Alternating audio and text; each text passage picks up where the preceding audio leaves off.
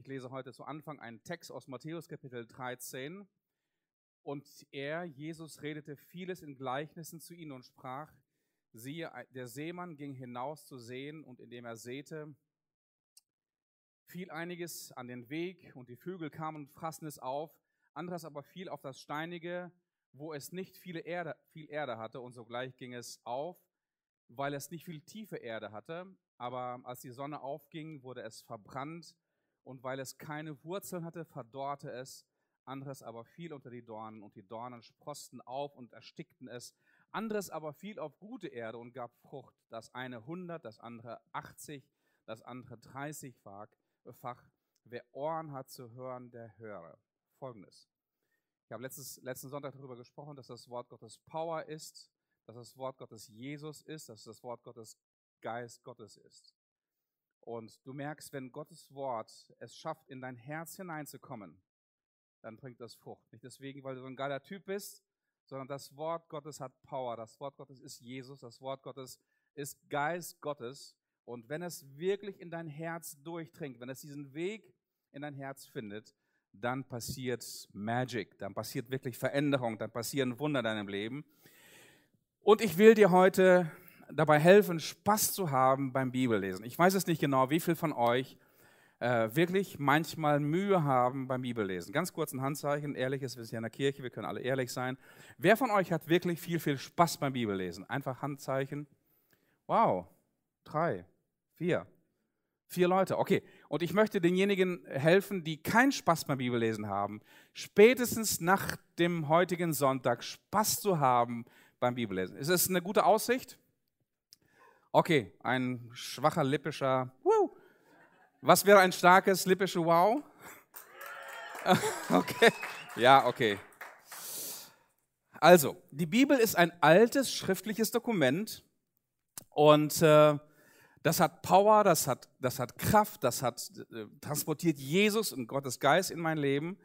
Und ähm, ich, ich zitierte letztes Mal zum Schluss einen Text aus dem 2. Timotheus Kapitel 3, da heißt es, die ganze Schrift ist von Gott eingegeben und nützlich zur Lehre, zur Überführung, zur Zurechtweisung, zur Unterweisung in der Gerechtigkeit, damit der Mensch Gottes vollkommen sei für jedes gute Werk, vollkommen ausgerüstet. Im Griechischen heißt es Passaraphe Theopneustos. Und dieses Wort Theopneustos bedeutet von Gott eingehaucht. Das ist das gleiche Wort, was gebraucht wird, als Gott Adam schafft aus Lehm Gott macht sich die Hände schmutzig, er schafft den Adam aus Leben und dann haucht er seinen Odem, seinen Atem hinein und dann wird er zu einer lebendigen Seele, heißt es dort. Das ist das Wort Gottes. Gott haucht dort hinein. Gott, wir sprechen in der Theologie von Inspiration. Inspiratio bedeutet hineinhauchen. Wenn du inspiriert bist, bist du jemand, wo Gott hineingehaucht hat, wo der Geist Gottes hineingehaucht hat in dein Leben. Deswegen bist du inspiriert. Also Inspiration ist die Lehre davon, dass, und Kern der Überzeugung ist, dass das Wort Gottes von Gottes Geist eingehaucht worden ist, dass der, der Geist Gottes der eigentliche Autor ist und dass er die verschiedensten Männer und Frauen, die das Wort Gottes niedergeschrieben haben, benutzt hat, um uns seine Wahrheit, seine Offenbarung und seine Autorität äh, zu geben. Also, was versteht man unter dieser Inspiration? Inspiration versteht man deswegen auch, dass wir hier es nicht nur mit Menschenwort zu tun haben, nicht nur mit einem schriftlichen Dokument, das man genauso lesen kann wie Hamlet oder, oder Schriftstücke von Goethe oder von anderen Autoren, sondern dass es hier uns, hier begegnet uns Gott, hier begegnet uns äh, die Wahrheit, eine Art auch absolute Wahrheit und hier begegnet uns vor allem auch äh, Autorität des persönlichen Gottes der Bibel, der sich da, dort offenbart.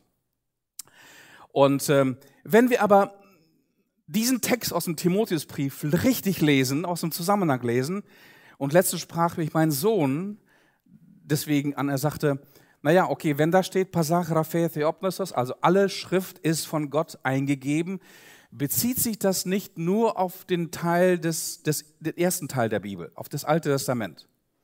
Und ich dachte, wow, der liest wirklich aufmerksam. Tatsächlich, diese, diese dieser Text aus 2 Timotheus Kapitel 3 bezieht sich nur darauf, dass der erste Teil der Bibel, also das Alte Testament, inspiriert ist, von Gottes Geist eingehaucht, deswegen auch die Wahrheit ist, eine Offenbarung Gottes ist und deswegen auch Autorität hat. Also Paulus erinnert Timotheus, du kennst die heiligen Schriften von Kindheit auf. Und an dem Augenblick, wo Paulus das an Timotheus schreibt, ungefähr im Jahre 60, 62, gab es das Neue Testament in dieser Weise, wie wir es heute übersetzen, noch gar nicht. Okay? Es gab einige Schriftstücke, es, die, die Evangelien waren im Verkehr, die, die waren in verschiedensten Gemeinden, verschiedensten Teilen des Römischen Reiches verbreitet. Aber wenn Paulus sagt, Passage Raphael Theopneustos, also alle Schrift ist von Gott eingegeben, dann bezieht er sich eindeutig nur auf die Schriften des Alten Testaments. Nun, ähm, die Frage ist, und dieser Begriff Passage, also Raphael, also Schrift, ist ein Terminus technicus. Ein Terminus technicus ist ein, ein feststehender Begriff mit einer feststehenden Bedeutung. Und jedes Mal, wenn das Wort Schrift oder Schriften oder heilige Schriften im Neuen Testament verwendet wird, dann ist es ein eindeutiger Terminus technicus für eine bestimmte Bedeutung. Und zwar bedeutet das immer ausschließlich die Schriften des Alten Testaments, nichts anderes. Okay? Also, das ist, glaube ich, verstanden. Also das Alte Testament ist von Gott inspiriert, da spricht der Herr und gibt es Offenbarung über die Schöpfung, über das Volk Gottes, über Gottes Bund, über Gottes Berufung, über Gottes Gesetz, über teilweise die Zukunft dieser Welt, über bei den Propheten und so weiter und so weiter. Okay, aber was ist mit den Schriften des Neuen Testaments? Was ist mit den Schriften des zweiten Teils der Bibel, diesen, diesen dünneren Teil der, der Bibel von Matthäus bis Offenbarung? Sind das auch handelt es sich dabei auch um inspirierte Schriften. Okay? Ähm, also, ich möchte dich ganz kurz hineinnehmen in diese Inspirationsgeschichte, ob das Neue Testament auch in dieser Weise geistgehaucht Theopneustos ist. Also es gibt einiges an Anlass, an, an, an, an Gedanken, die ich dir gleich mitgeben werde ähm, in dieser Richtung. Also Paulus, indem er Briefe schreibt und indem er Worte an die Gemeinden schreibt in seinen Briefen, hat äh, folgende Überzeugung. Er schreibt zum Beispiel an die Korinther im zweiten Brief folgendes. Davon reden wir auch zu euch, auch jetzt in diesem Brief heißt das da, nicht in Worten gelehrt durch menschliche Weisheit, sondern in Worten gelehrt durch den Geist, indem wir Geistliches durch Geistliches deuten. Also Paulus ist sich bewusst, indem er diesen Brief, speziell den zweiten Korintherbrief schreibt, weiß er, er handelt, er schreibt unter dem Einfluss des Heiligen Geistes inspirierte Worte Gottes, ähnlich wie die Propheten oder die Autoren des Alten Testaments. 2. Korinther Kapitel 2, Vers 13. Oder in 1. Thessalonicher Kapitel 2, auch Paulus wiederum heißt es da, Vers 13. Und darum danken wir Gott für euch unablässig, dass als ihr von uns das Wort der Kunde von Gott empfingt, ihr es nicht als Menschenwort aufnahmt, sondern wie es in Wahrheit ist, als Gottes Wort, das in euch den Glaubenden wirkt. Auch hier Paulus weiß, in seiner Predigt, in seiner Verkündigung, aber auch in dem Schreiben des Thessalonicher Briefes sind nicht nur Menschenworte, sondern es sind Worte vom Heiligen Geist, Worte Gottes. Und wenn du in, in diesem, mit, dieser, mit, diesem, mit dieser Beobachtung das Neue Testament liest, wirst du immer wieder feststellen, dass die Autoren sich bewusst sind, dass sie nicht nur Menschenworte schreiben, nicht nur Geschichten schreiben, nicht nur irgendwelche Predigten und gute Empfehlungen, sondern dass das, was sie schreiben und das, was sie weitergeben, Worte von Gott sind. Am extremsten finde ich das im letzten Abschnitt der Bibel in Offenbarung Kapitel 22 von Vers 17 heißt es, und der Geist und die Braut sprechen, komm, und wer es höre, spreche, kommen. Und wer dürstet, der komme. Wer da will, der nehme das Wasser des Lebens umsonst. Ich bezeuge jedem, der diese Worte der Weissagung dieses Buches hört, wenn jemand etwas zu diesen Dingen hinzufügt, so wird Gott ihm die Plagen hinzufügen, die in diesem Buch zu lesen sind.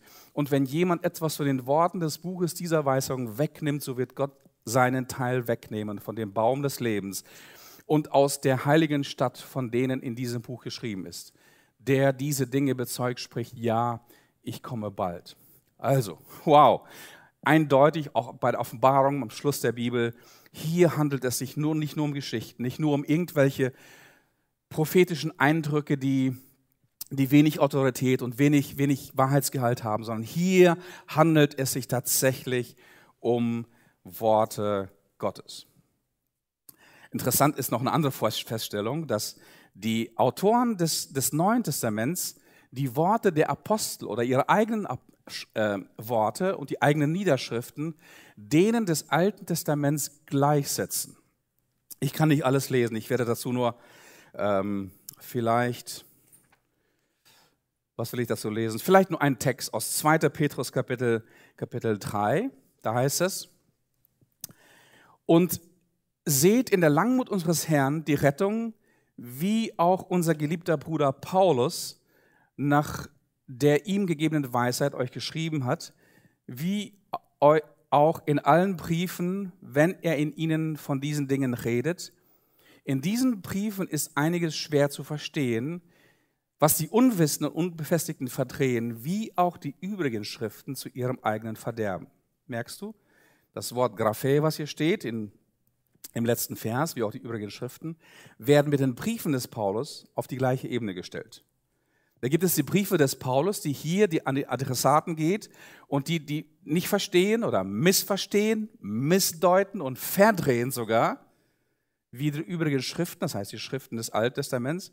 Und sie werden das gleiche Urteil empfangen, sowohl bei den Briefen des Paulus wie auch bei den Schriften des Alten Testaments, die sie verdrehen. Also es hat die gleiche Autorität, die gleiche Wirkung, es ist der gleiche Autor und deswegen gibt es paar auf die Finger, wenn wir unsachgemäß mit diesen Worten des Paulus, mit seinen Briefen umgehen, genauso wie wenn wir mit den, mit den Schriften des Alten Testaments falsch umgehen würden. Also, verstehst du, warum es hier geht? Also das Neue Testament und die Autoren sind sich bewusst, dass sie inspiriertes Wort Gottes niederschreiben.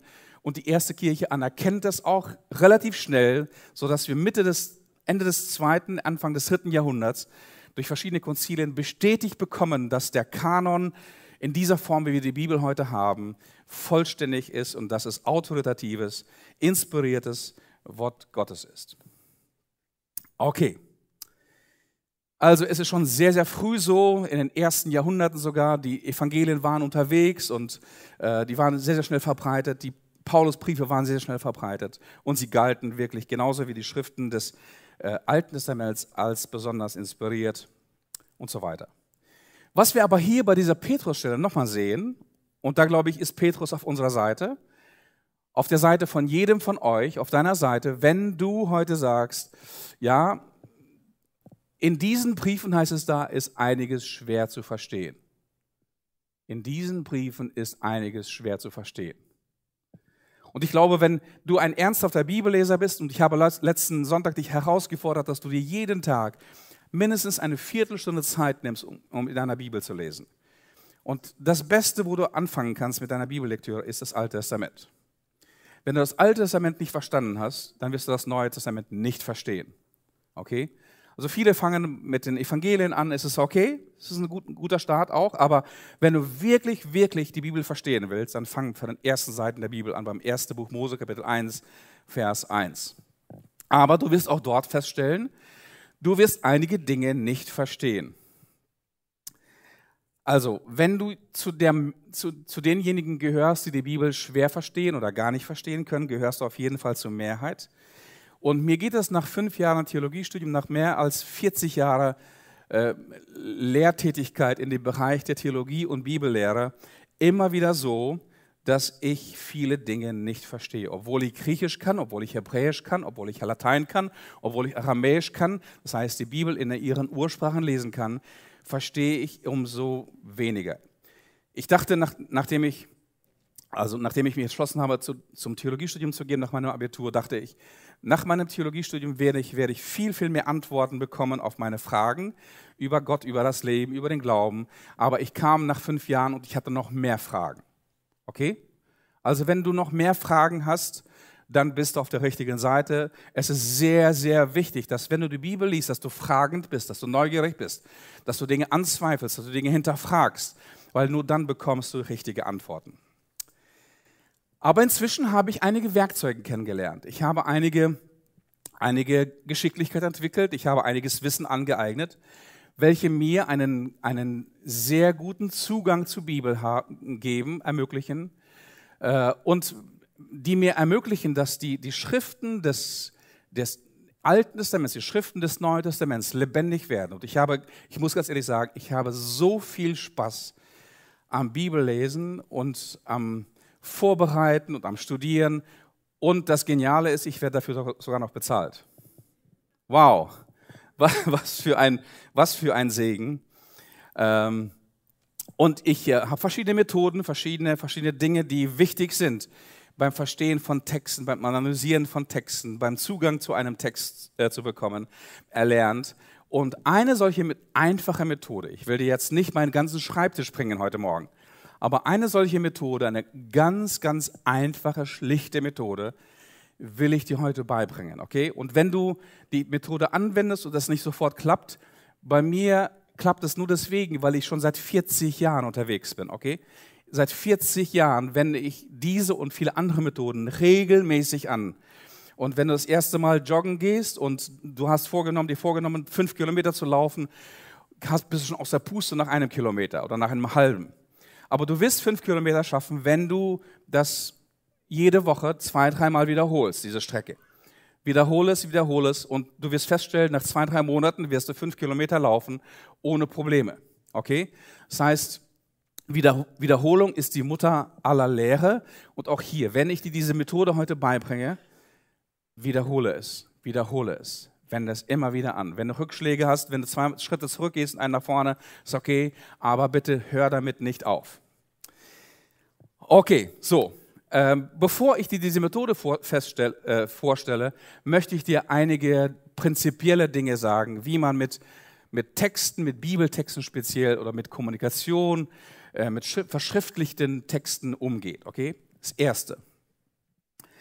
Ganz, ganz wichtig zu verstehen ist der Vorgang der Inspiration. Wie war denn der Vorgang der Inspiration? Das heißt, dieses Gottgehauchtsein der Heiligen Schrift. Und vielleicht, wenn du dir diesen Satz merkst, dass die Bibel ist ganz Gottes Wort und gleichzeitig ganz Menschenwort.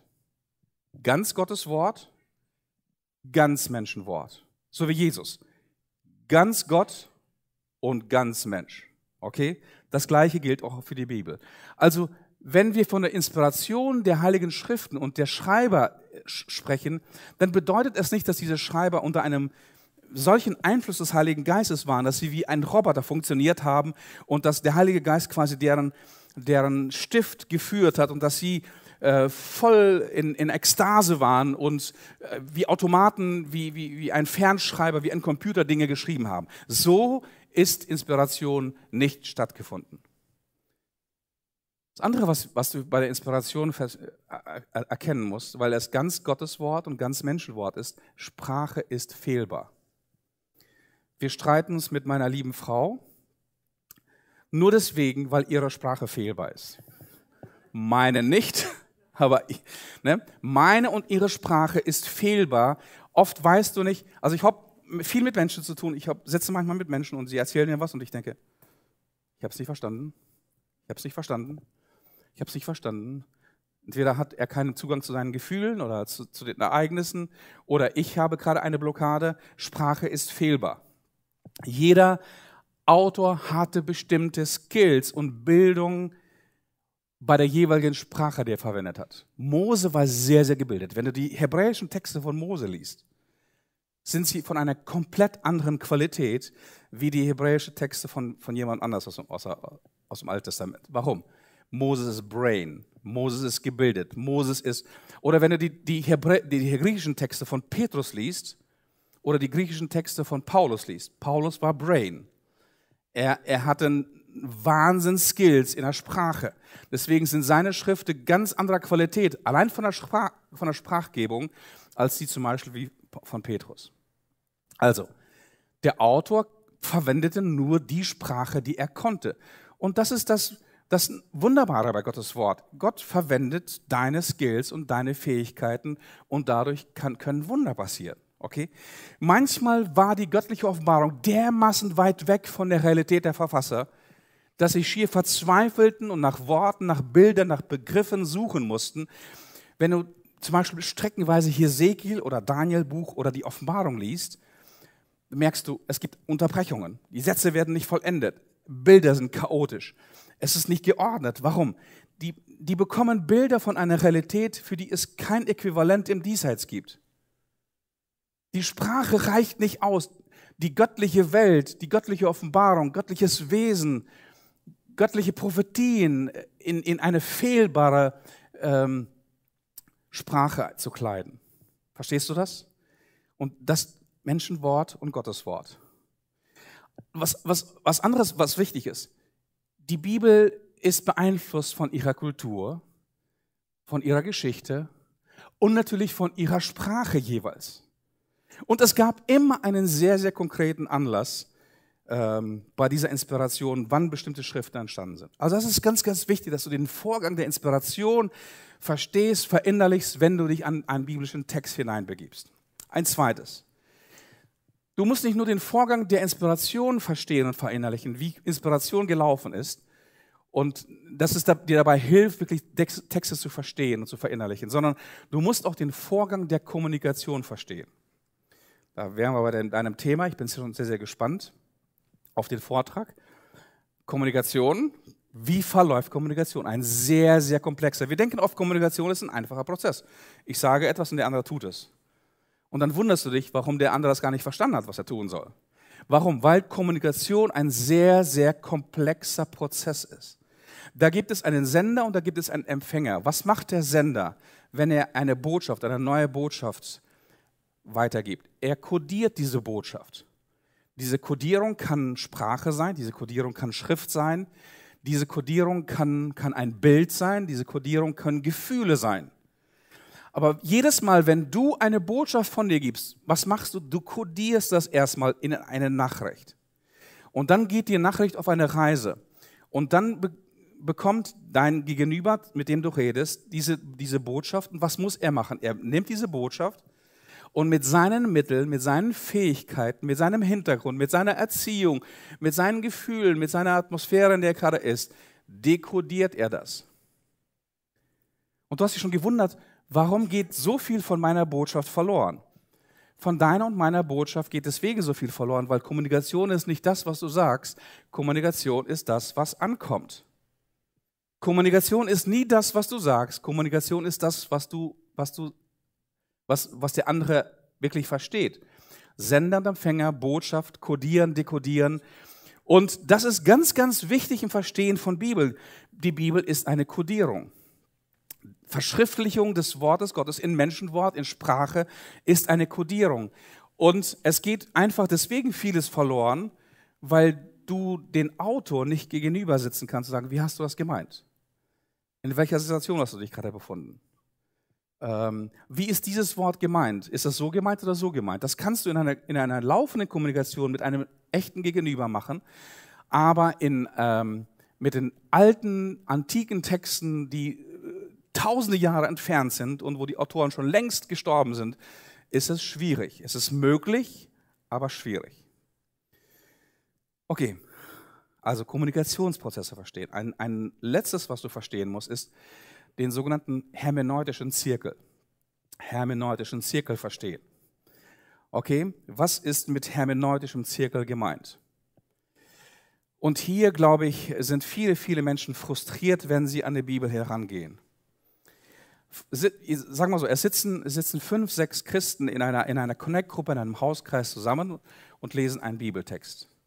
Wie viele Meinungen über diesen Text denkst du, werden sie haben? Fünf, sechs verschiedene Meinungen. Warum? Sie, du, jeder von uns geht mit einem bestimmten Vorurteil, mit einem bestimmten Vorverständnis einen biblischen Text heran. Okay? Und die erste Frage, die erste Frage, die sich ein normaler Bibelleser stellt, ist, was bedeutet dieser Text für mich? Und das ist die große Falle. So funktioniert Bibellesen nicht und so wird es immer.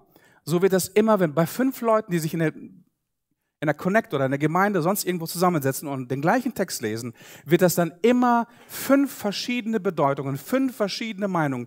Und jeder glaubt, jeder glaubt, dass seine Sicht dieses Textes richtig ist. Kennt ihr das? Du kennst das, okay. Warum? Weil es kein Verständnis gibt für diesen hermeneutischen Zirkel. Hermeneutik ist diese Wissenschaft über die Bedeutung, über Interpretation.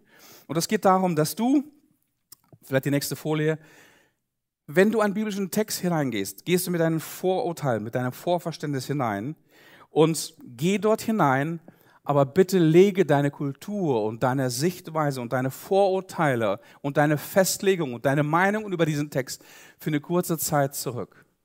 Lies diesen Text, interpretiere diesen Text, erfahre etwas über das Leben, über die Kultur, über die Politik, über denjenigen, der diesen Text geschrieben hat, über Sprache. Dann wirst du merken, wird der Text etwas Neues dir geben, neue Informationen geben, neues Denken und neue Dinge wirst du entdecken. Und erst dann kannst du anwenden. Also diese, diese Brücke muss immer gehen über Verständnis des Textes. Und jeder biblische Text hat, ganz ehrlich, nur eine einzige Bedeutung. Jeder biblische Text hat eine eindeutige Bedeutung. Und das ist nicht die Bedeutung, die Jakob Wieber oder die Mosaik Church oder sonst XY ihr beimisst, sondern die Bedeutung, die der Autor dem Text beigemessen hat. Und wir, du entdeckst nur die Bedeutung eines Textes und die korrekte Anwendung dieses Textes, wenn du die ursprüngliche Absicht, die ursprüngliche Bedeutung des Textes entdeckst. Und den wirst du nur entdecken, wenn du verstehst, was Inspiration ist, verstehst, wie Kommunikation funktioniert und diesen hermeneutischen Zirkel anwendest. Wir werden das gleich in einer ganz kleinen Übung gemeinsam machen. Bist du gespannt? Also, und wenn, wenn, ich verspreche dir, wenn du das einübst, das ist, das ist ein langer Weg, weil du ständig mit, folgenden, mit folgender Geschichte sitzt in, äh, äh mit, mit deiner Bibellese. Du liest einen Text und sagst, was bedeutet dieser Text für mich? Voll, völlig, völlig falscher Weg. Die Frage ist, was bedeutet dieser Text an sich? Welche Bedeutung hat Moses, Jesaja, Jeremia, Paulus, Johannes, diesem Text beigemessen. Und das kann oft ein langer, langer Weg sein, um dahin zu kommen, das zu erkennen. Aber wenn du das erkennst, dann sitzt du mit fünf, sechs Leuten und ihr erkennt die Bedeutung und den Anlass und den, die, die, die Relevanz dieses Textes und es wird eine einzige Bedeutung sein. Okay, und dann hörst du auf, ein Buch der Meinungen zu lesen und dein, dein, deine Vorurteile über Texte, über, über Bedeutungen ständig wiederzukäuen. Das sind sitzen oft Christen, die sitzen da und wiederkäuen ihr Leben lang, ihr Leben lang nur ihre eigenen Vorurteile. Und die große Kunst ist es, die Brille, die du trägst, deine Weltanschauung, die du mitbringst, deine Vorurteile, deine Vorkenntnisse einfach mal für eine Viertelstunde abzulegen und zu fragen, was sagt der Text an sich? Was ist die Absicht des Autors? Okay? Hermeneutischer Zirkel. Klingt komplizierter, als es ist. Also, die Methode, die ich dir heute vorstelle, heißt die Eva-Methode. Okay? Die Eva-Methode. Eva ist die Frau, die ihr alle kennt. Das ist deine Urgroßmutter im Grunde genommen.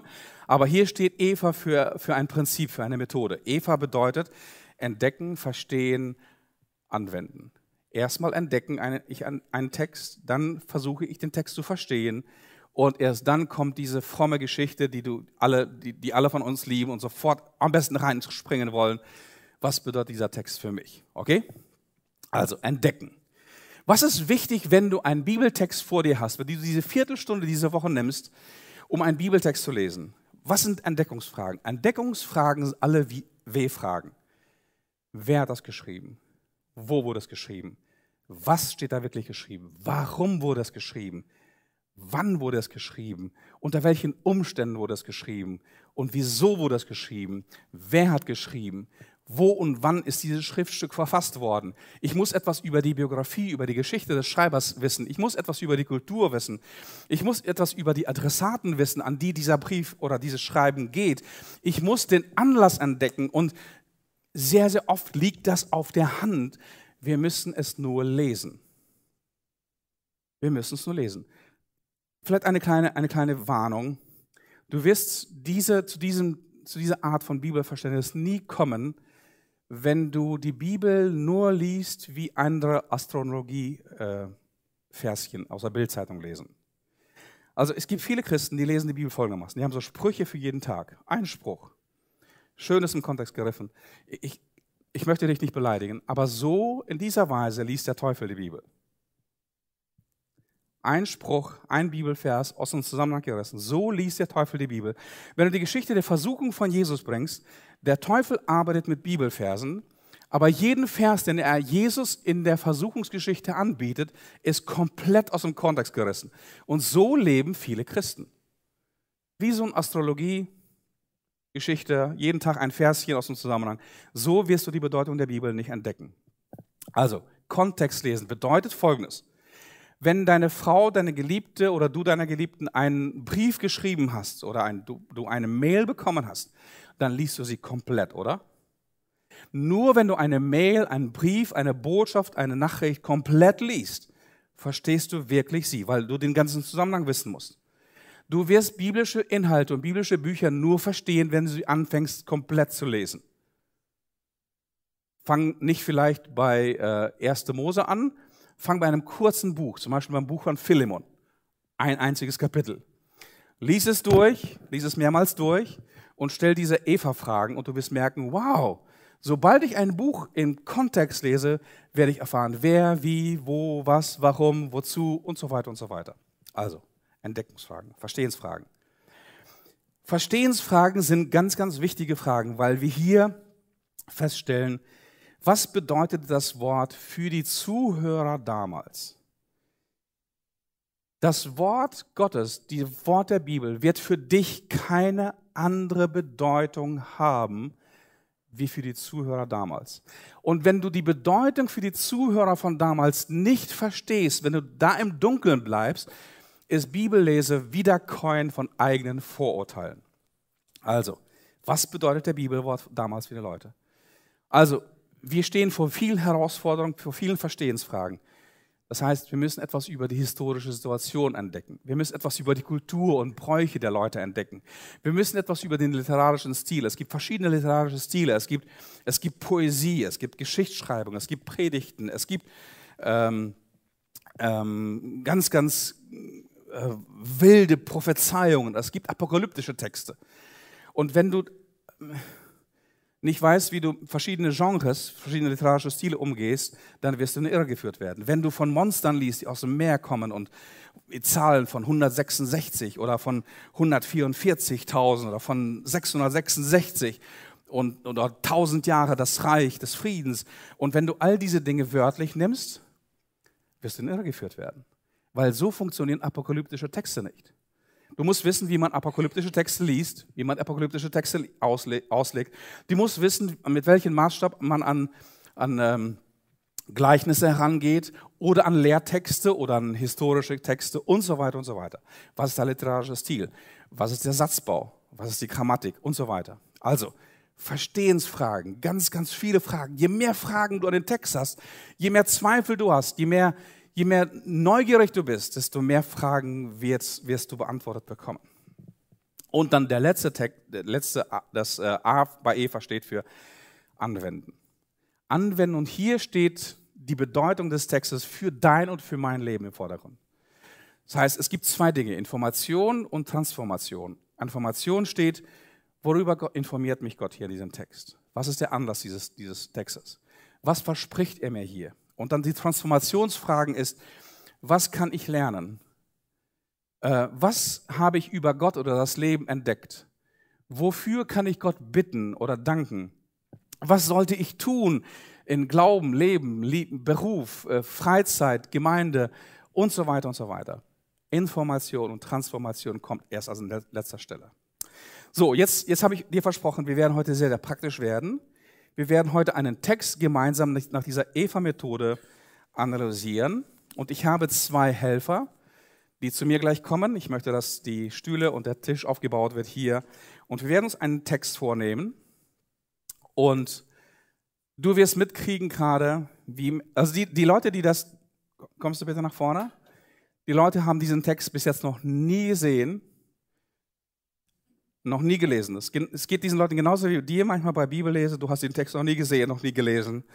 Und äh, wir werden mal gleich schauen, Wir werden gleich mal schauen. Genau, jeder nimmt ein Mikro in die Hand, weil ihr müsst gleich reden. Am besten setzen wir uns so hin, dass ihr den Text gleich lesen könnt. So. Jeder nimmt sich bitte einen Platz und wir setzen uns so hin. Seid ihr gespannt, was jetzt passiert? Okay. Also du kannst ja, weil, weil, ne, besser Wessis, ne? Du kannst ja da sitzen und sagen, ah, falsch und so, ne? Ich kann, weiß es besser. Aber wenn du es möchtest, dann kannst du nach vorne kommen, okay? Also vielleicht erstmal einen Applaus an Olli und an, an Adik. Okay. Also, wir lesen gleich einen Text, den die beiden nicht kennen und der für sie ganz neu ist. Und ich muss ganz kurz was dazu sagen. Ich habe sie bewusst ausgewählt. Die haben wirklich Bammel. Olli lernt gerade Englisch. Sie ist des Englischen nicht so mächtig, okay? Deswegen, wenn ihr äh, sie heute humorvoll findet, dann könnt ihr lachen. Aber sie ist, müsst wissen, sie ist gerade am Anfang Englisch zu lernen, okay? Adik kann ein bisschen mehr Englisch. Und äh, okay, dieser Text ging an mich. Deswegen, wenn jemand etwas über die Bedeutung des Textes weiß, dann bin ich es. Und die müssen anfangen, miteinander kommunizieren über die Bedeutung des Textes. Aber Olli, du fängst an, diesen Text einfach mal zu lesen. Okay? Okay, das ist der Text. Eine SMS an mich am 23.03.2012 um 18.45 Uhr. Okay, das ist der Text. Hey Bro, how's life going? Nein, life going. Okay. Everything grow age.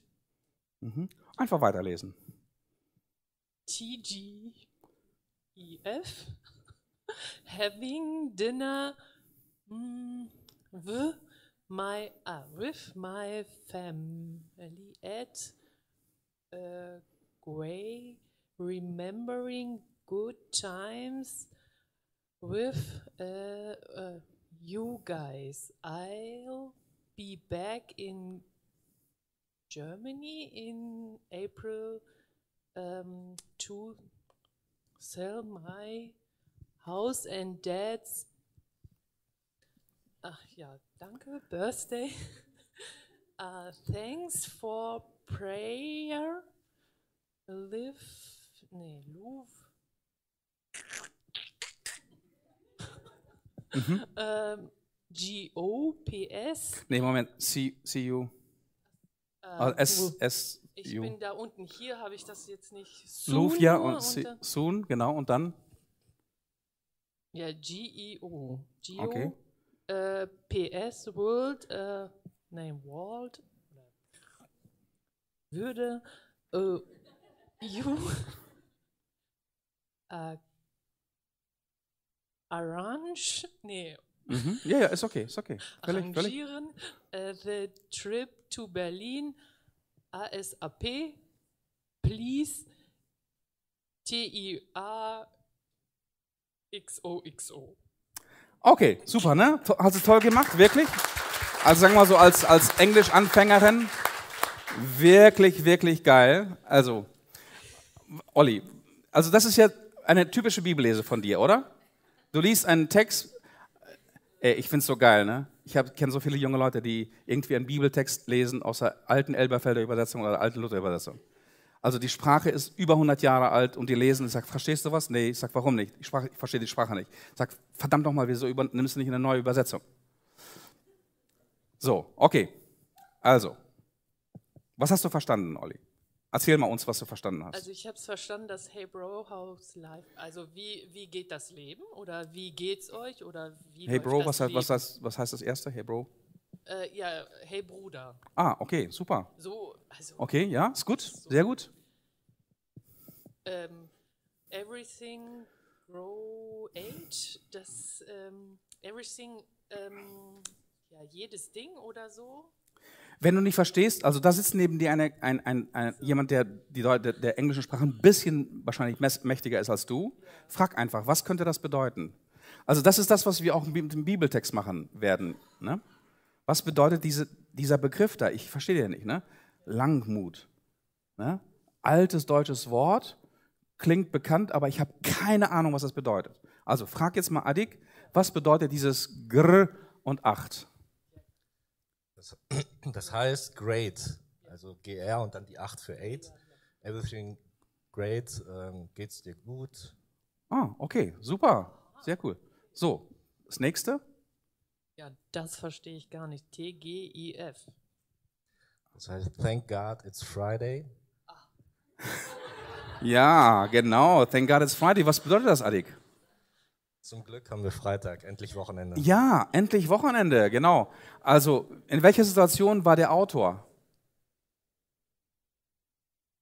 Er hatte Wochenende, er war gechillt, er hatte eine tolle Zeit, ja, und ja, am, am Wochenende, am Freitag schreibt er mir auf jeden Fall diese SMS. Okay, okay.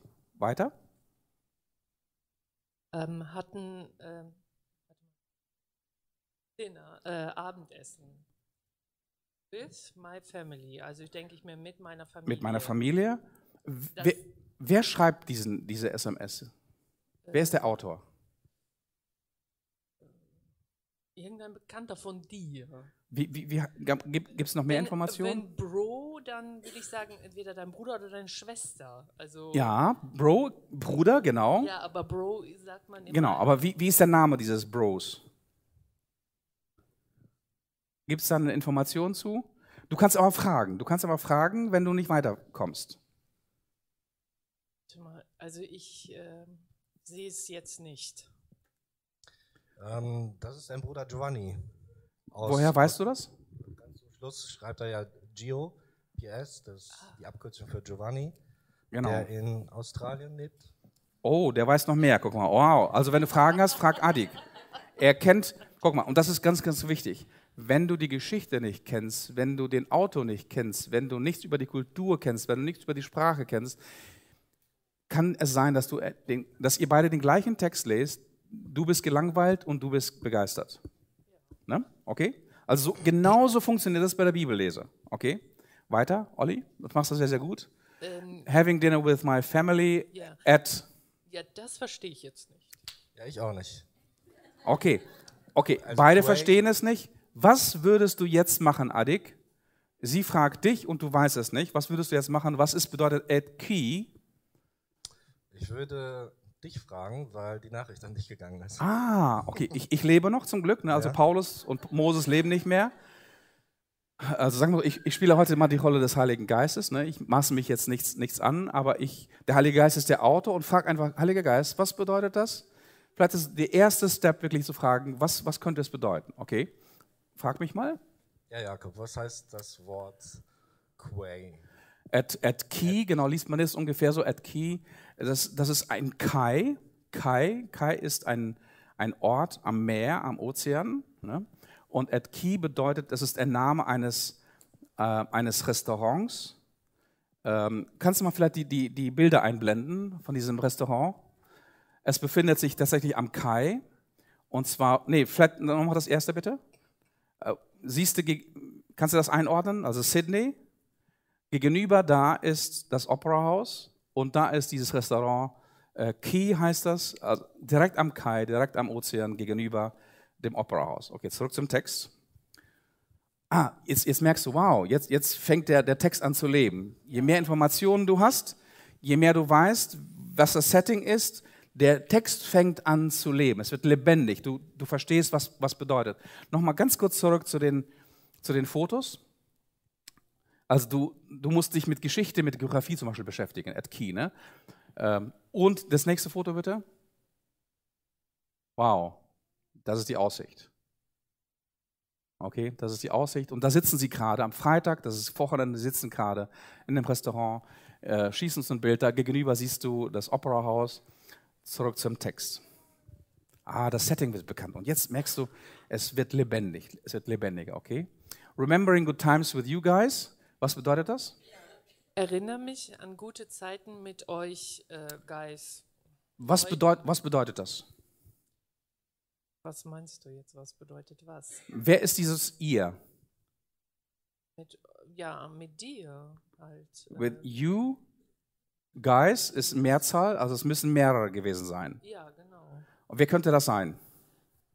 Deine Frau, deine Kinder oder. Ja, okay, gut. Jetzt, jetzt muss man fragen, okay, au, also du und deine Kinder waren mit, mit Gio am selben Ort vor bestimmter Zeit. Wo, wo würdest du nachschlagen? Wo würdest du nachschlagen und erfahren, was das für eine Geschichte, Hintergrundgeschichte ist? Wen würdest du fragen? Peter vielleicht. Ah, okay. Fra frag Anita, du kannst aber auch mich fragen. Ja. Du kannst, du kannst auch mich, aber genau das sind, genau, wir interagieren mit einem biblischen Text, okay? Wir interagieren mit dem biblischen Text. Wir stellen Fragen. Wir stellen Fragen. Es gibt bestimmte Hilfsmittel. Es gibt, Katal äh, es gibt, es gibt, äh, ähm, es gibt äh, Wörterbücher. Es gibt Lexika. Es gibt äh, Google. Es gibt äh, Leute, die sich vielleicht besser auskennen. Ich stelle Fragen. Je mehr Fragen ich stelle, desto mehr Antworten bekomme ich. Welche Fragen hast du gerade? Schön da? Die Frage wäre jetzt, äh, warst du, warst, wart ihr mit ihnen da? Wann war das? Ja. Okay, stell mal diese Frage. ja, wann war das? Okay, das war zwei Jahre zuvor, waren wir mit der ganzen Familie dort und wir waren ebenso an einem Wochenende hier äh, zu einem Dinner mit denen, mit, mit deren Familie an diesem Key gegenüber vom Opera House. Hilft dir das jetzt beim Verständnis des Textes? Ja, ja. Ungemein, ungemein. Jetzt, ja, es wird immer lebendiger. Okay, weiter. Der Text ist ja auch schon äh, echt alt, habe ich nicht. Ähm, ich bin, also I'll be back, ich komme zurück. Ich werde. Oder, ja, oder ich komm, werde zurück sein in Deutschland in, ähm, im April. Mhm. Zwei Cell, das. Okay, wen könntest du fragen? Ja, To sell, um, to sell my house and dad's birthday. Also, Bedeutet? Das heißt, ähm, um ähm, den Geburtstag von meinem Vater und also zu feiern auf jeden Fall. Ähm, my house and dad's. To sell my house, was bedeutet das? Okay, vielleicht hat er ein neues Haus gekauft und äh, will das einweihen oder so. To sell heißt, Zu verkaufen, sorry. genau, genau. Also auch hier, ne? Ja. Einzelne Begriffe sind ganz, ganz wichtig. Wenn wir die Bedeutung von einzelnen Worten und Begriffen nicht kennen, dann verlieren wir den Zugang zum Text. Okay, und Oder, oder äh, unsere eigene Fantasie wird, wird dann zum Leitbild. Ne? Okay, ja, wenn man das so jetzt liest, to sell, dann okay, weiter. Ja, that's birthday. Okay, THNX, ich denke mir, das heißt Thanks. thanks. Okay, eine Abkürzung. Ne? Ja, ähm, also danke äh, für for, For? Äh, für Gebet, denke ich mir. Ah, okay, jetzt so. müssen wir fragen, was ist da für eine Geschichte dahinter? Ne? Wen würdest du genau. fragen? Ja, das, das, also das geht mir jetzt, ich übersetze nur jetzt den Text, die Bedeutung kenne ich nicht. Okay, Geht geht's dir manchmal so, du legst, liest den Text, aber die Bedeutung kennst du nicht? Geht's dir manchmal so in der Bibellese? Was würdest du machen? Ja, jetzt hier, ich frage jetzt Adi. Also ich schätze, er hat dich gefragt, dass du äh, für ihn betest, dass das gut klappt mit dem Haus. Aber ich bin mir nicht sicher. Zur Not könnte ich dich auch fragen. Genau, zur Not könnte ich dich auch fragen. Das heißt, frage den Text. Der Zusammenhang, wenn du die ganze SM SMS-Geschichte kennen würdest, würdest du wissen, warum es bei diesem Gebet geht. Er hat mich gebeten, er äh, war gerade dabei, in einen Job zu wechseln. Er hat mich gebeten, dass ich für ihn bete in diesem Prozess des Jobwechsels. Okay? Hat nichts mit dieser Geschichte mit, mit Cell House oder Birthday zu tun, sondern mit einer ganz anderen Geschichte. Aber die Geschichte würdest du erkennen, wenn du den Zusammenhang lesen würdest. Okay? Den hast du jetzt nicht, aber den hast du hast mich. Okay, weiter. Also, Louvier, Okay, was könnte das bedeuten? Du weißt es nicht, was könnte es bedeuten? Frag einfach. Einfach fragen. Love you all, see you soon. Ich liebe euch alle. Und Love ya, einfach. Love ya heißt liebe, liebe dich. Lieb, ich liebe dich. ja, diese Abkürzung. Love ya, love ya, also liebe dich, okay. Was heißt CU oder C, CU? Ich sehe dich bald. Warum sieht er mich bald? Bald. Ja, weil er in April Im April kommt. kommt er, Ja. okay. Gio. Gio ist der Name von Giovanni, meinem Bruder, genau. Und dann, was heißt PS? Okay, Fragen, Ich Fragen. aber Fragen, Fragen, Fragen, Fragen. Was bedeutet PS? Ja, Wen fragst du? Adik. Okay. PS. die genaue Übersetzung weiß ich jetzt gar Wen, nicht. wen kann Adik fragen, wenn er nicht weiter weiß? Ein Lexikon, Google, keine Ahnung. Sch- schreib einfach bei Google PS, was bedeutet das? Postskriptum. Okay. Also das heißt, nachdem ich einen Text geschrieben habe, Postskriptum, ich habe noch eine Kleinigkeit zum Schluss zu sagen, sozusagen. Okay? So. Worum geht es jetzt im nächsten Teil? Ähm, er fragt dich, wollte, äh, ob du einen, ähm, eine Reise engagieren kannst, ähm, to, also nach Berlin. Nach Berlin, genau, ja. Genau. Und dann kommt dieses ASAP. ASAP. Was heißt das? Woher würdest du das erfahren? Wie könntest du das erfahren? Ja, das heißt, as soon as possible, so schnell wie möglich. Und PLS, was bedeutet PLS? Please. Please, genau, bitte. Und dann Ja. TIA und dann XOXO. Ja, das.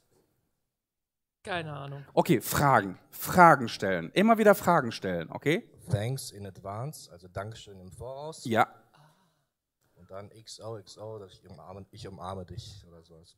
Kiss, Kisses and Hugs. Kisses and Hugs. Also Küsse und Umarmung, Küsse und Umarmung. Aber Okay. wieso schreibt man das XOXO? Das ist das- einfach die Sprache. Also warum schreibt man das in Hebräisch so und in Griechisch so und Aramäisch so?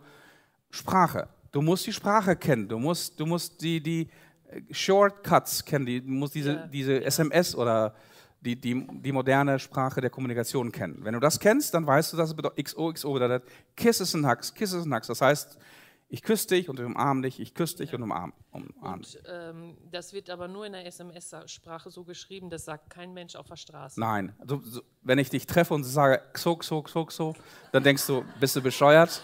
Okay. aber in der SMS-Sprache. So, Olli, wir haben jetzt diesen Eva-Geschichte ganz, ganz schnell im Schnellgang gemacht. Entdecken, verstehen, anwenden.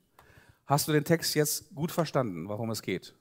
Ja, doch. Ist er lebendig für dich? doch, doch, doch. Ja. Was ist die Anwendung für den Adressaten? Für mich? Was ist die Anwendung hier in diesem Text? Also, was du jetzt machen sollst. Grundsätzlich, was ist die Anwendung aus diesem Text für mich? Nach Berlin. Ich soll eine Reise nach Berlin arra- arrangieren, ja. Was noch?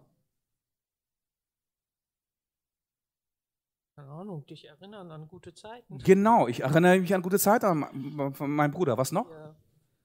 ja. Hier mit dem Haus da. Also, nee, warte mal. Wir Beten. sehen, wir sehen uns, genau, wir sehen uns im April. Was noch? Ja, beten, Genau, ich bete weiter für ihn. Was noch? ihn zurücklieben. Genau, er, er liebt mich. Was für ein geiler Typ, oder? Er liebt, mein Bruder liebt mich. Wow, was, was für. Aber wie kommst du zu diesen Anwendungen? Zu diesen Anwendungen kommst du erst dann, wenn du verstanden hast, was dieser Text wirklich ursprünglich bedeutet. Die Bedeutung des Textes liegt nicht in deinen Vorurteilen oder in deiner mangelnden Sprachkenntnis oder in deinem Denken, wie du denkst. Die Bedeutung des Textes hat mein Bruder ein für alle Mal festgelegt. Wenn du ihn kennst, die Geschichte kennst, wenn du die Adress- Adressaten kennst, wenn du dich ein bisschen mit Geografie, Geschichte auseinandersetzt, dann wird dieser Text lebendig für dich. Oder? Jetzt, jetzt verstehst du alles. Nachdem ich äh, Add äh, Q verstanden habe, dachte ich mir, okay. Absolut genial. So, vielen Dank euch. Okay, kannst du alles stehen lassen? Also, vielleicht ganz kurz aufstehen. Wir sind schon ziemlich am Limit zeitlich. Okay. Eine Challenge. Eine Challenge für dich. Für äh, weiter bitte. Die Challenge bitte, die Action Point einmal einblenden.